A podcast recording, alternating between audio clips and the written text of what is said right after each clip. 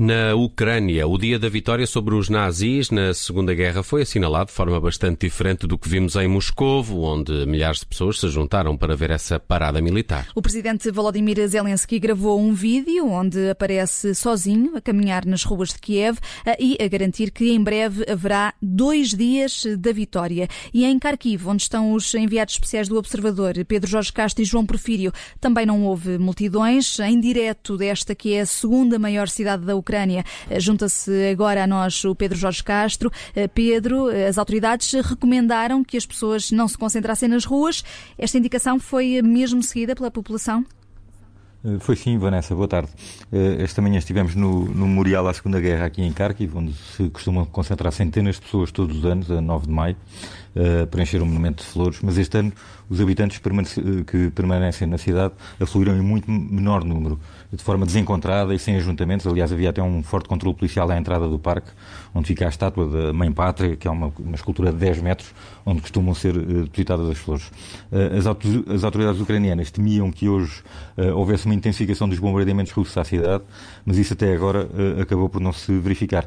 Nós passámos, aliás, parte do dia num quartel com a equipa de socorristas e bombeiros aqui de Kharkiv e não foram chamados para socorrer as vítimas de qualquer bombardeamento. Houve até a hipótese de realizar uma pequena cerimónia com a presença do governador local, uh, para assinalar a chegada de um carro de bombeiros vindo do Reino Unido. Tem o volante do lado direito, mas o, que os bombeiros disseram uh, é que não iam rejeitar esta ajuda lá por causa disso. Dizem que o que eles dizem é que precisamos de tudo, portanto, ligamos as sirenes e vamos a qualquer lado, não devemos ter problemas no trânsito por o volante estar do lado contrário. Uhum, sim. Eh, com tantos bombardeamentos em Kharkiv desde o início desta guerra, que balanço é que pode ser feito nesta altura, Pedro, desse trabalho dos, dos socorristas? Adiantaram-te alguns números? Eh, sim, olha, são números que mostram o impacto da, da, da guerra aqui. Eh, de, desde 28 de fevereiro, eles saíram mais de 2.800 eh, vezes para a rua depois de, de bombardeamentos. Salvaram 250 pessoas de, de incêndios resultantes das explosões. Eh, salvaram 300 pessoas de escombros, portanto, com, com, vida, algumas delas em operações de resgate bastante complicadas, que duraram mais de 7 horas, mas muitas vezes não chegaram a tempo ou já não havia nada a fazer, pelo que recolheram 500 cadáveres. além de todas as dificuldades e do medo sentido pelos eles aqui têm ainda de lidar com uma, uma espécie de crueldade dos russos, que bombardeiam quase sempre duas vezes o mesmo alvo.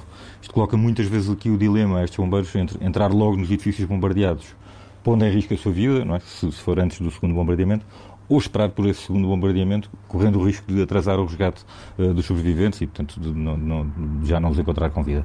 Alguns dos corristas com quem falei estão convencidos que os russos fazem de propósito, tal a frequência com que, com que isto acontece. Uh, morreram já quatro bombeiros na sequência de bombardeamentos ou em acidentes uh, provocados por minas. Deixa-me ainda contar que neste distrito de Kharkiv há 3.500 corristas e uma parte deles estão em territórios ainda controlados pelos russos aqui no norte do distrito. Um capitão ouvido esta tarde aqui pela, pela Rádio Observador, contou que tem amigos socorristas nessas localidades e não consegue falar com eles. Uh, portanto, não, não, não, as comunicações são muito difíceis.